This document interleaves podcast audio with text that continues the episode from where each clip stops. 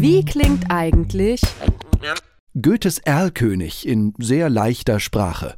Vater reitet mit seinem Kind, Kind sieht Sachen, die nicht sind. Vater sagt Papalapap.